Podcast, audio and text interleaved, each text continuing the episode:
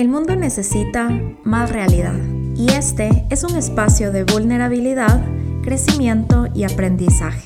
Bienvenida a Imperfecta Podcast con tu host Rafaela Mora. Hello bebés, bienvenidos a un nuevo episodio de Imperfecta Podcast.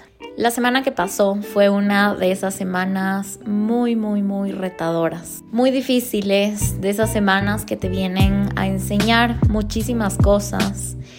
Y no te quiero contar qué fue lo que pasó, porque siento que a veces I tend to overshare y contar todo de mi vida y esta vez quiero tener la privacidad de saber que solo yo sé lo que está pasando actualmente en mi vida. No me siento lista para hablar del tema y no sé si realmente lo llegue a estar. Razones por las que me siento así, para empezar, siento que este problema por el que estamos atravesando con mi familia es un problema que le afecta a mi núcleo más cercano y no es un problema que yo lo tengo que vivir día a día, pero he visto cómo mi familia ha tenido que vivir este problema en su día a día una parte de mi familia. Y parte de este problema ha sido un poco duro porque este pequeño incidente o este problema que hubo tuvo ciertas repercusiones alrededor, como cuando explota una bomba y las cosas alrededor se destruyen.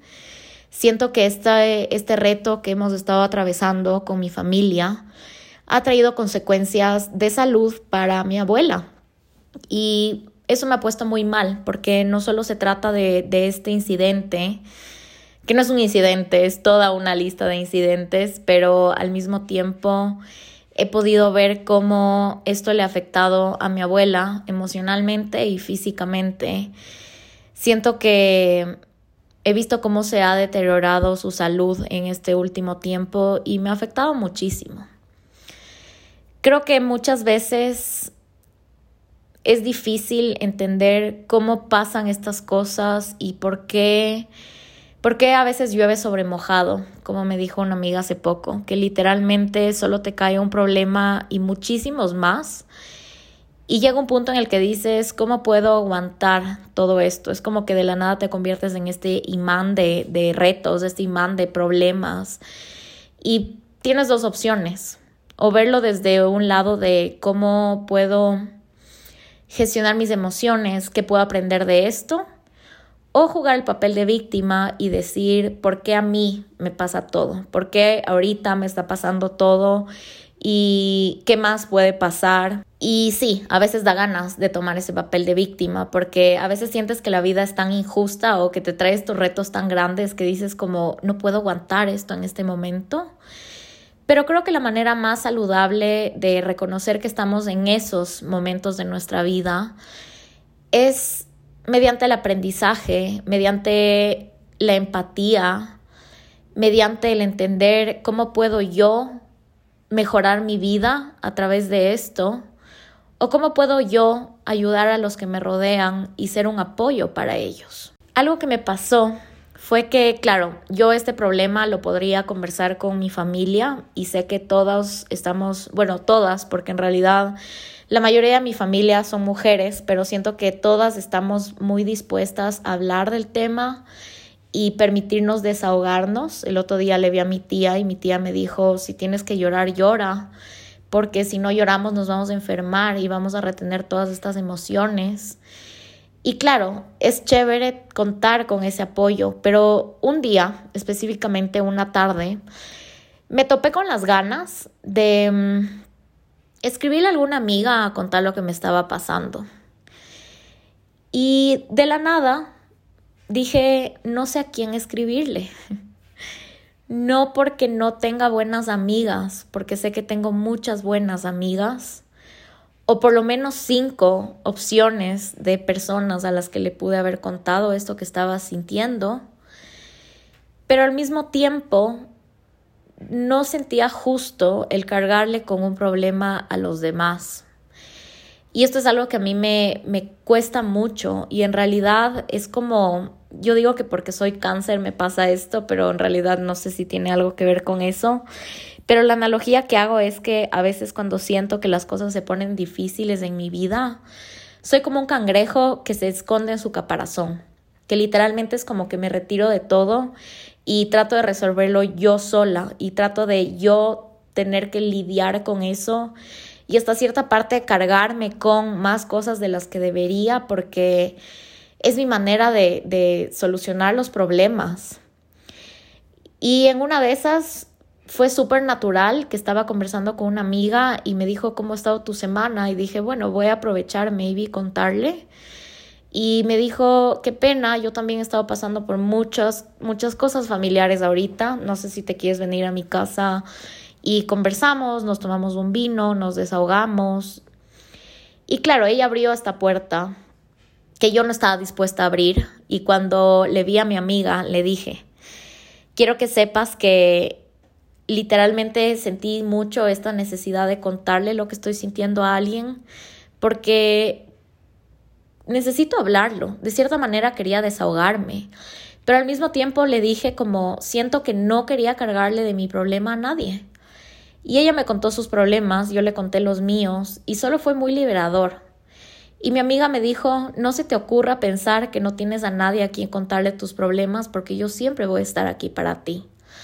Y ahí es cuando nos olvidamos cuántas personas que están a nuestro alrededor están dispuestos a escucharte un rato, apoyarte un rato. Y algo que me di cuenta después de esa conversación fue que no es como que tú le estás cargando tus problemas a alguien es que tú te estás desahogando y que la persona te va a escuchar.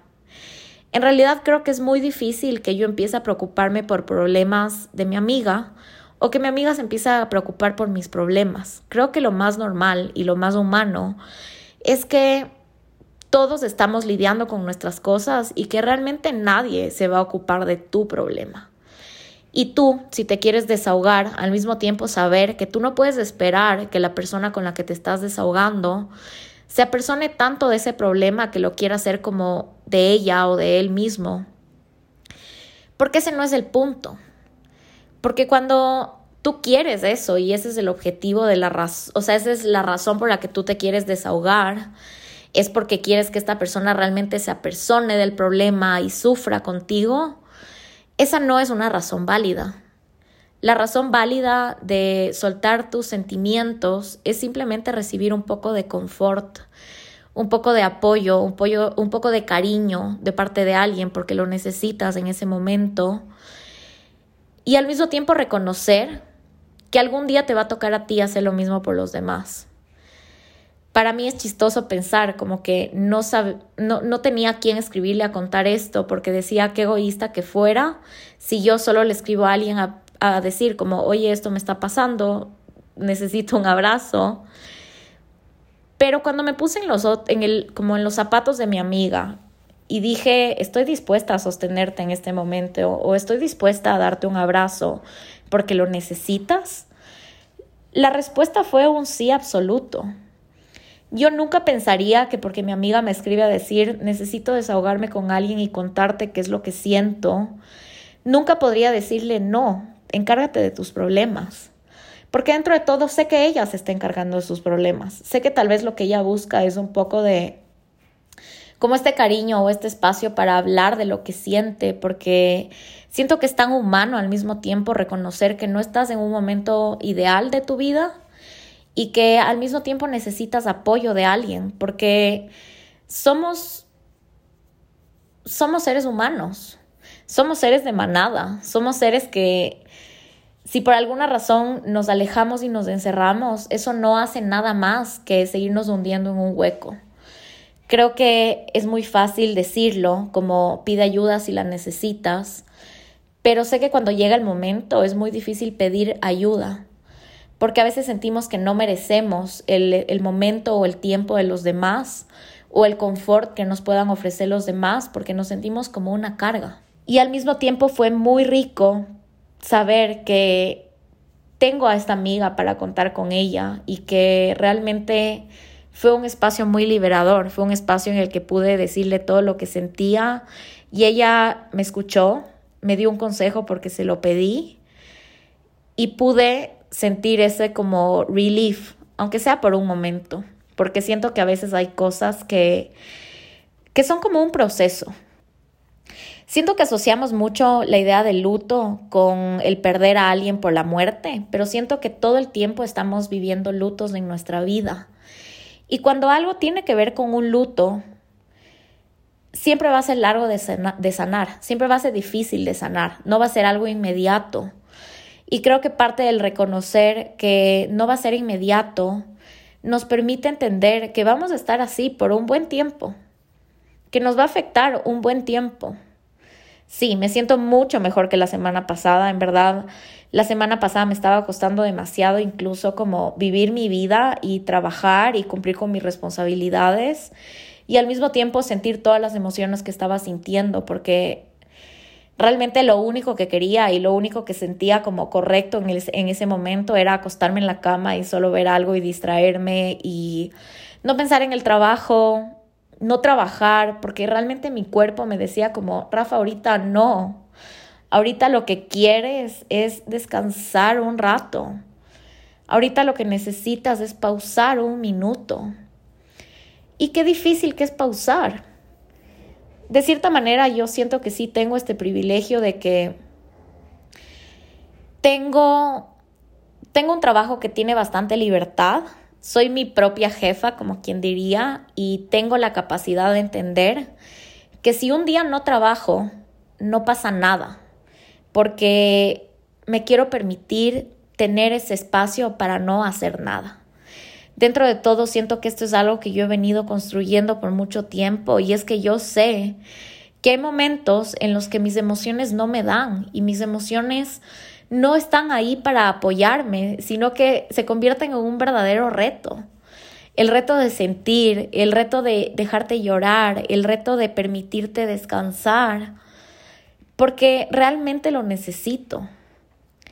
Pero al mismo tiempo digo, ¿qué sería de mí o de cualquiera de ustedes si tienes un trabajo de oficina en, en el que realmente no puedes parar, pero necesitas hacerlo? Y qué raro que es como hacer tus cosas a medio gas, estoy llena de dichos hoy, pero qué difícil es hacer las cosas a medias, porque realmente tu espíritu, tu alma, tus emociones no están jugando a tu favor en este momento. Algo que practiqué muchísimo la semana pasada es entender cómo gestionar mis emociones, porque creo que hay que tener mucha inteligencia emocional para saber que a pesar de todos estos retos, no podemos dejarnos hundir tampoco.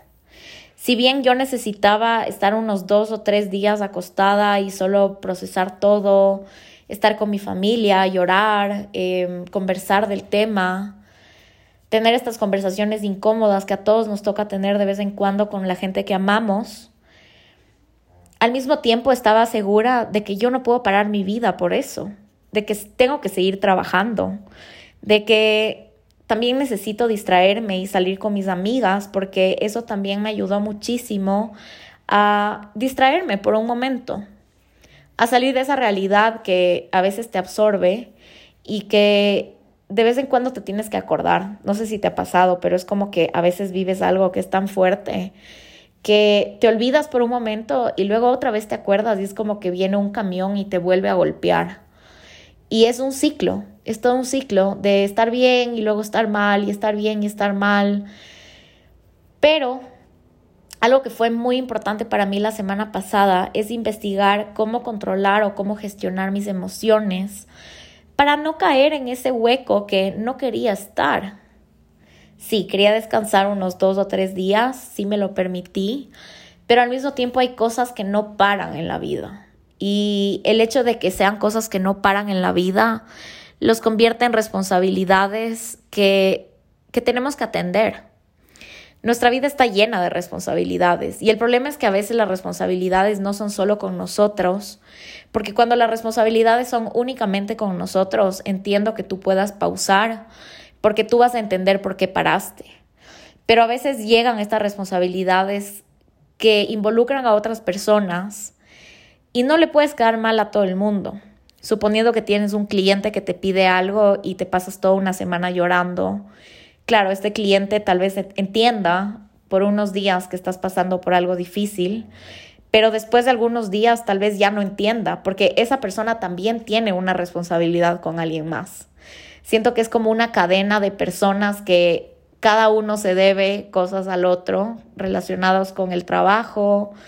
O, por ejemplo, si eres mamá, como que no puedes darte el lujo de no cuidar a tus hijos, porque ellos son tu responsabilidad y son una tercera persona que, si no atiendes de ellos, va a traer muchas más consecuencias. Así que investigué mucho y me permití hacer mucho para entender cómo gestionar mis emociones. Y creo que la primera cosa que me funcionó fue aceptar mi realidad.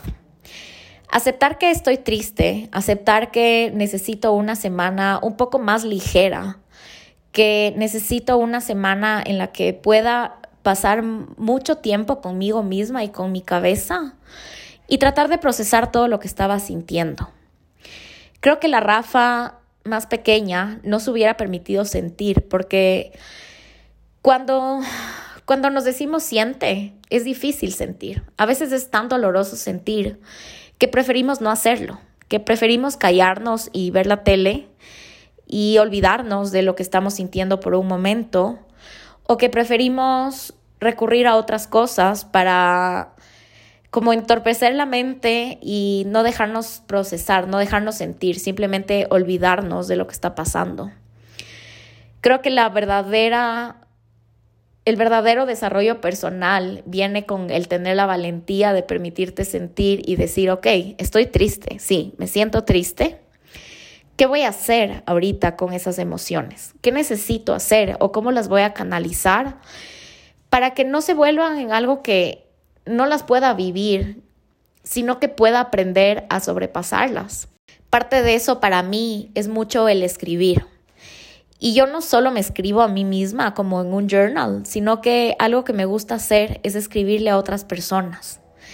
Aunque no le entreguen nunca esa carta a, ciertas personas, me gusta mucho escribirles porque siento que de cierta manera me estoy conectando con ellos y les estoy diciendo cosas que tengo que decirles y que tal vez no, les, no se los digo porque no es el momento o no ha habido la oportunidad o tal vez no tiene sentido decirles esas cosas en la cara, pero que al escribir en una carta se siente muy liberador.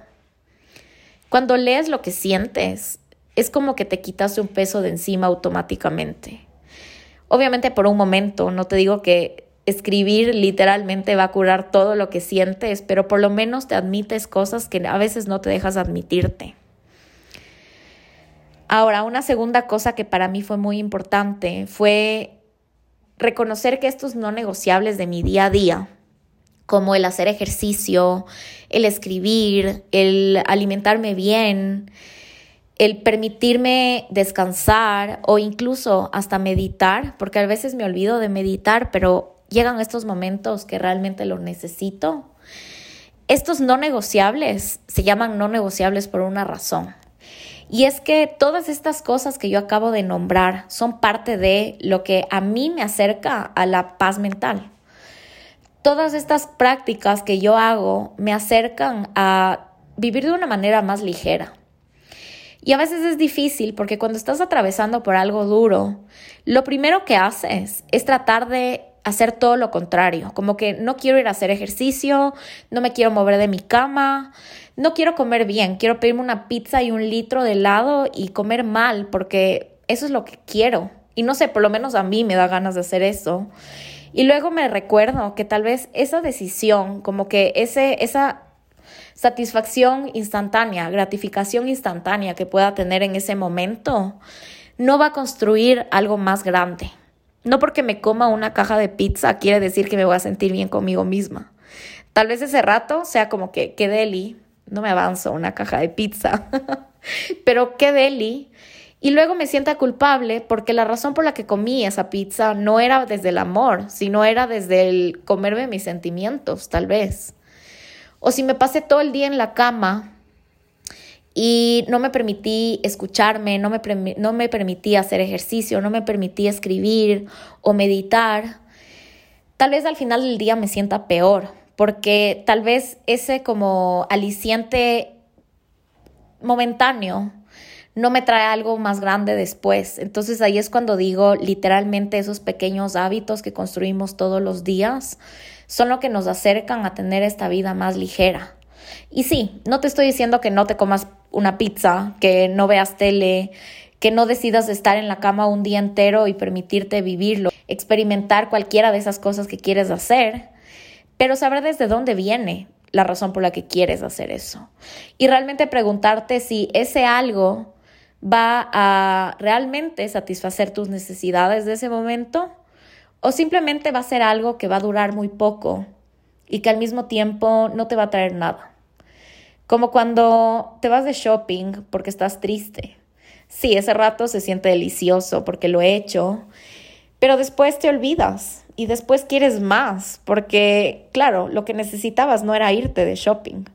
Lo que necesitabas era sentarte a procesar lo que sientes era hacer ejercicio, era escribir todo lo que está en tu cabeza. Ahora, algo muy importante, y creo que esto es algo que siempre me ayuda a mí a entender y, poder gestionar mis emociones de cierta manera, son dos cosas. Para empezar, preguntarme qué es lo peor que puede pasar. Y número dos, saber que todo siempre termina estando bien. No sé si tú sientes eso o soy solo yo o no sé, Quisiera que me cuentes si tú sientes eso, pero yo siento que todo lo que ha pasado en mi vida, por más de que en algún momento estuve muy triste, por más de que algún momento me sentí en el hueco, después de cierto tiempo, todo estaba bien otra vez. Siento que siempre todo termina estando bien y cada vez que me repito eso, solo vuelvo a este estado de paz, de decir, ok, estoy viviendo este momento temporal en el que sí, me siento triste, no me la creo todavía, me tengo que recordar todo el tiempo que esto acaba de pasar, me afecta, sí, le afecta a mi familia también, pero estoy segura que todo va a estar bien eventualmente. Y eso es algo que realmente me, me permite vivir, me permite moverme, porque sé que todo es temporal. Y eso se refiere a lo bueno también. La felicidad y la tristeza son temporales porque todo es un ciclo, porque siempre vamos a volver a la felicidad o siempre vamos a volver a la tristeza. La cosa con la vida es que nunca sabes cuándo va a venir esa época otra vez, pero siento que tenemos que estar preparados y afrontar y ser realistas con el hecho de que la vida no es feliz todo el tiempo. Porque si fuera feliz, no estaríamos realmente apreciando la felicidad se convertiría en algo tan monótono que realmente no tendría sentido. No sé si ya he dicho esto, porque a veces siento que repito cosas que ya he dicho, pero se sintió como, quise decirlo otra vez, no sé si ya lo he dicho, pero hay esta serie que se llama The Good Place y básicamente se trata del cielo. Es la vida de algunos personajes, está súper atada a la filosofía, es una serie súper cool súper ligera, pero súper profunda al mismo tiempo. Si no te la has visto, porfa, míratela porque es realmente como un abrazo al corazón. Y lo que pasa en este cielo es que al final los personajes ya no le encuentran el punto a vivir tan felices. Porque en el cielo todo es lindo y este es un cielo en el que literalmente, no sé, si te gustan los perritos, puedes jugar con puppies todo el tiempo. Y si te gusta el helado, hay helados deliciosos y puedes comer todo el helado que quieras sin engordar. Es como esta idea del cielo súper utópica. Y al mismo tiempo los personajes llegan a un punto en el que dicen, ya tuve suficiente felicidad. Realmente me levantaba todos los días y como todo era tan feliz, llegó un punto en el que ya me harté de esa felicidad.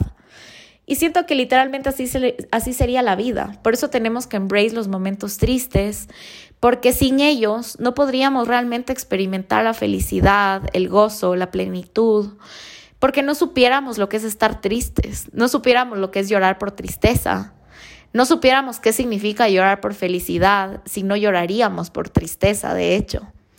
Cuando tú lloras por felicidad, sabes exactamente por qué estás llorando.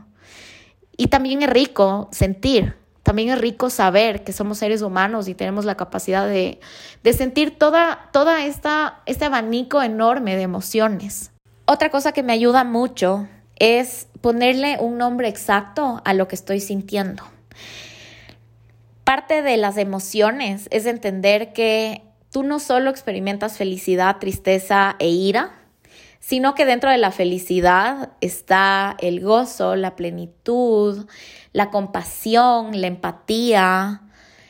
Dentro de la tristeza está, puede que esté la vergüenza, puede que esté la nostalgia, puede que esté la melancolía. Dentro de la, de la ira, igual puede que esté la vergüenza, igual puede que esté la comparación, muchos tipos de emociones pueden estar dentro de estas grandes carpetas de emociones, por así decirlo. Y creo que algo muy importante para mí fue ponerle un nombre a cada una de esas emociones. ¿Cómo me siento? Me siento triste, sí, pero ¿qué más hay detrás de esa tristeza? Detrás de esa tristeza siento que tengo miedo a lo desconocido, tengo miedo a la muerte de cierta manera, tengo, tengo este sentimiento de empatía al mismo tiempo porque quiero ponerme en los zapatos de las personas que están viviendo todo este problema, que dentro de todo yo no lo estoy viviendo como personaje directo, por así decirlo. Siento muchísima esperanza al mismo tiempo y así, una por una, todas las emociones que siento para realmente poder desmenuzar todas las emociones que estoy viviendo, porque no solo se trata de hoy estoy feliz, hoy estoy triste, hoy estuve mal genia. ¿Qué más hubo ahí? ¿Y por qué te sientes así? Ahora, una, no sé si es cuarta o quinta cosa, pero creo que algo muy importante también es cuestionarte lo que sientes cuestionarte por qué te sientes así, cuestionar por qué tienes miedo a la muerte, como acabo de decir, cuestionar por qué sientes esta sensación de esperanza, cuestionar por qué tomaste la decisión que tomaste. Cuestiónate mucho, pregúntate mucho, porque creo que esas preguntas realmente son las preguntas que te van a permitir entender qué es lo que estás sintiendo y poder vivir esta temporada difícil de una manera más plena. Porque hasta para eso hay que tener un poquito de como empatía con lo que estamos sintiendo. Las emociones no están ahí para ser reprimidas. No sirve de nada que barramos y metamos toda la basura debajo de la alfombra, porque va a seguir ahí. Porque no vamos a permitirnos sanar si no nos preguntamos y sentimos lo que tenemos que sentir. Y una última cosa que me ayuda mucho es respirar. ¿Cuántas veces subestimamos el hecho de que respiramos todo el día y no lo hacemos un ejercicio de mindfulness? No nos permitimos respirar tres veces y realmente calmar nuestras emociones a través de la respiración. Esto es algo que yo tengo que practicar mucho aún y es que soy una persona sumamente impulsiva. Si me da ganas de hacer algo, probablemente lo haga, sea como sea, sea bueno o malo, como si viene, eh, no sé, si me da ganas de comprarme algo, me lo voy a comprar. Si me da iras y quiero explotar, probablemente solo explote. Y algo en lo que tengo que trabajar todo el tiempo es en pausar un rato y realmente pensar antes de actuar, de decir, de hacer.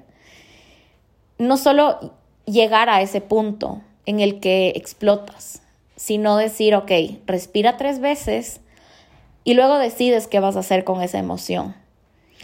Porque muchas de las cosas que me he arrepentido de hacer en mi vida han venido de esa impulsividad que por otro lado, muchas de las cosas que he hecho en mi vida, que me han traído mucho gozo, han venido de la impulsividad. Siempre lo he visto como algo bueno o malo. Porque si no fuera por impulsiva, no tendría el trabajo de mis sueños, por ejemplo. Pero si no fuera por impulsiva, al mismo tiempo, tal vez no hubiera herido los sentimientos de alguien. Y así te das cuenta que, claro, esta impulsividad que a veces tengo viene de algo bueno o de algo malo. Pero creo que de cierta manera también es bueno solo permitirte respirar y canalizar tus emociones a través de la respiración. mi psicólogo me enseñó un ejercicio de respiración que me acompaña todo el tiempo y esto también creo que ya lo he dicho, estamos repitiendo algunas cosas, pero lo voy a volver a decir. Esta se llama la respiración en cuadrado. Entonces, básicamente lo que tienes que hacer es inhalar por cuatro segundos, sostener el aire en tus pulmones por cuatro segundos, soltar en cuatro segundos, mantener tus pulmones vacíos por cuatro segundos y volver a repetir. Cuando tú haces este ejercicio, este ejercicio tiene esa capacidad de volverte a, a poner en el presente, y de volver a experimentar la paz. Porque siento que cuando nos frustramos o cuando lloramos o cuando tenemos estas emociones muy fuertes, nos olvidamos de respirar por completo. Y cuando respiras, tu cerebro dice, ah, ok, todo está bien. Es como mandarle esta señal a tu cerebro de todo está en calma, no te preocupes, baja el cortisol, baja cualquier cosa que se tenga que bajar ahorita porque todo está bien, porque estoy respirando. Y eso es algo súper bueno. De hecho, el otro día, no sé dónde vi, probablemente fue en TikTok, pero vi un video o leí en algún lugar esto que decía que cuando estés muy nervioso por hacer algo, mastiques chicle. Porque tu cerebro siente que cuando tú comes es porque estás en estado de tranquilidad. Cuando tú comes, cuando tú masticas, tu cerebro siente que todo está bien porque tú te permitiste sentarte a comer. Entonces es una manera de engañar a tu cerebro. Y siento que esto también nos sirve para esos momentos en los que, por ejemplo, estás a punto de dar una charla o estás a punto de hacer una presentación de algo y estás súper nervioso, pero te permites como respirar, masticar chicle un rato y como calmar esas emociones para incluso poderlas transformar. Porque siento que las emociones siempre van a estar ahí. Las emociones siempre van a estar ahí y siempre tenemos emociones, es una realidad. Creo que lo importante es aprender a shift de una emoción a otra, de una manera más ligera y una manera que nos pueda permitir tener este, este día a día como un poco más tranquilo, más ligero y al mismo tiempo permitirte vivirlas, permitirte experimentarlas. ¿Qué pasó? Que al final de la semana me di cuenta de una cosa. Me agendé demasiadas cosas del trabajo y tuve una semana que por más de que no quería hacer nada, tenía mucho que hacer. Ojo, cuando yo decidí tomar estas responsabilidades en mi vida, no lo hice pensando en, ¿será que la próxima semana tengo la energía suficiente para trabajar o no? Porque así es la vida, de la nada en tres segundos puede cambiar todo y nunca sabes qué va a pasar. Pero de todas maneras, algo muy importante es que al final de la semana me di cuenta que de cierta manera estaba huyendo de lo que sentía por meterme mucho en mi trabajo. Y eso fue bueno reconocer porque siento que a veces, en lugar de atender a las emociones, huimos de ellas y tratamos de como tapar el sol con un dedo mediante el agendarte demasiadas cosas para que tu cerebro ni siquiera tenga el chance de pensar en lo que deberías estar pensando. Y eso no es bueno tampoco. Eso no es bueno porque literalmente lo único que quería la semana pasada era estar tan ocupada y tan a mil que ni siquiera tenga ese espacio para permitirme sentir y reconocer todo lo que estaba sintiendo. Entonces, creo que también tengo y tienes, si alguna vez experimentas este estado, tienes que reconocer que no está bien solo llenarte de cosas para distraerte, pero a cierto punto que estés huyendo de algo. Sí, está bien distraerte. Siento que es más que sano permitirte ese espacio de decir, ok, voy a ver a alguna amiga, algún amigo y voy a distraerme un rato, pero todo se convierte en algo negativo al momento en el que no te estás dejando sentir y lo único que haces es distraerte. Yo me acuerdo que cuando terminé con, con mi exnovio, yo siempre, siempre, siempre cuando trabajaba en una oficina de 9 a 6, yo siempre salía a las 6 de la tarde. Nunca me quedaba más tiempo porque para mí siempre ha sido muy importante darle el tiempo justo y necesario a lo que le tienes que dar. Si había algo más que tenía que hacer, probablemente sí lo hubiera hecho, pero lo que yo trataba era de copar mis ocho horas laborales y saber que a partir de las seis tengo una vida y puedo ir a mi casa a cocinar, puedo ir a mi, no sé, puedo ir a ver a alguna amiga o alguna cosa así.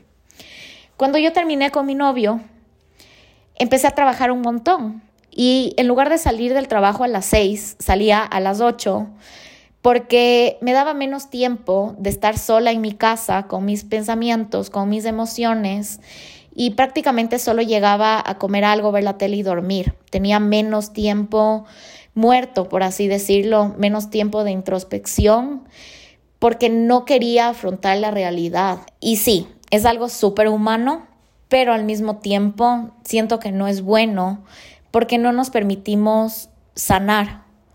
Parte del sanar es pasar por todos los estados de luto, todas las etapas de luto, pasar por la negación, pasar por las iras, pasar por la tristeza para llegar a la aceptación.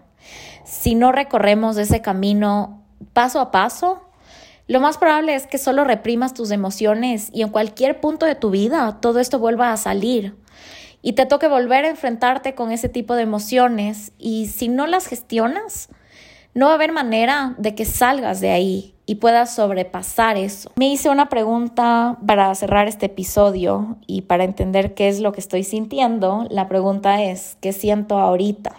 A ver, ¿qué siento ahorita? Ahorita sí me sigo sintiendo como de cierta manera triste. De cierta manera todavía me cuesta entender que estoy viviendo algo que vino a retarnos como familia y que me tengo que volver a acordar de esas cosas que estoy pasando, que estoy viviendo, porque tengo que reconocer que estoy en la etapa de negación, no puedo aceptarlo aún. Em, al mismo tiempo, estoy, estoy un poco nerviosa porque tengo que volver a empezar mi maestría. Tuve como un mes de vacaciones entero y necesitaba mucho estas vacaciones, pero hoy me levanté con los deberes que tengo que entregar esta semana porque ya volví a empezar clases y de la nada fue como que, fuck, no estoy lista. Si la semana pasada no estaba lista para todo el trabajo que tenía que hacer, agradezco que por lo menos no tenía que hacer mi maestría porque no me sentía preparada para solo llenarme de cosas. Ahora, tengo que hacer mi maestría y al mismo tiempo no me siento a mi 100%, entonces lo que decido hacer esta semana es si darle un poco más suave al trabajo porque sé que me lo puedo permitir y permitir que esos espacios vacíos me sirvan para cumplir con esta responsabilidad que es un no negociable, que es mi maestría. Algo que a mí me pasa y que no sé si a ti te pasa es que cuando yo veo mi agenda vacía, yo me anoto en, en, mis, como en mi calendario en el celular cosas que tengo que hacer. Cuando no tengo cosas que hacer, automáticamente empiezo a planear cosas. Es impresionante, o sea, no me dejo en paz. No me dejo tener semanas más relajadas porque algo en mí me dice como tienes que sobreexigirte todo el tiempo. Y ahorita Estoy reconociendo que soy así y por ende voy a tratar de que esta semana sea un poco más ligera y no me voy a sobrecargar de cosas. Voy a hacer lo mínimo que tengo que hacer para seguir canalizando y gestionando todo lo que estoy sintiendo, porque estoy reconociendo que aún no estoy a mi 100%. Pero aún así sé que necesito este momento de quietud, de introspección, de entenderme, de escucharme. ¿Qué siento ahorita? Siento que al mismo tiempo tengo que mantenerme fuerte para sostener a los que me pidan y los que me necesiten en este momento. Y lo hago desde el amor, lo hago desde el amor, no porque no reconozco mis límites, porque el momento en el que yo sienta que un límite mío se está rompiendo, estoy segura que lo voy a atender. No viene desde ahí, pero viene desde el amor, viene desde el reconocer que amo a mi familia y que quiero estar ahí para ellos y que voy a gestionar mis emociones para poder tener este estado de serenidad cuando estoy con ellos y poderles sostener, porque ahorita ellos me necesitan. Porque estoy segura que en algún momento yo voy a necesitarlos a ellos y voy a esperar lo mismo de ellos. Y la verdad es que es lindo sentirte sostenido por la gente que te ama. Y la verdad es que es lindo sostener a los que amas. Así que eso, bebés, muchas gracias por escucharme. Gracias por estar una semana más conmigo. No sé si se nota en mi voz que literalmente no estoy a mi 100%, pero parte de este camino es como el ser real y mostrarme en todas mis etapas de mi vida.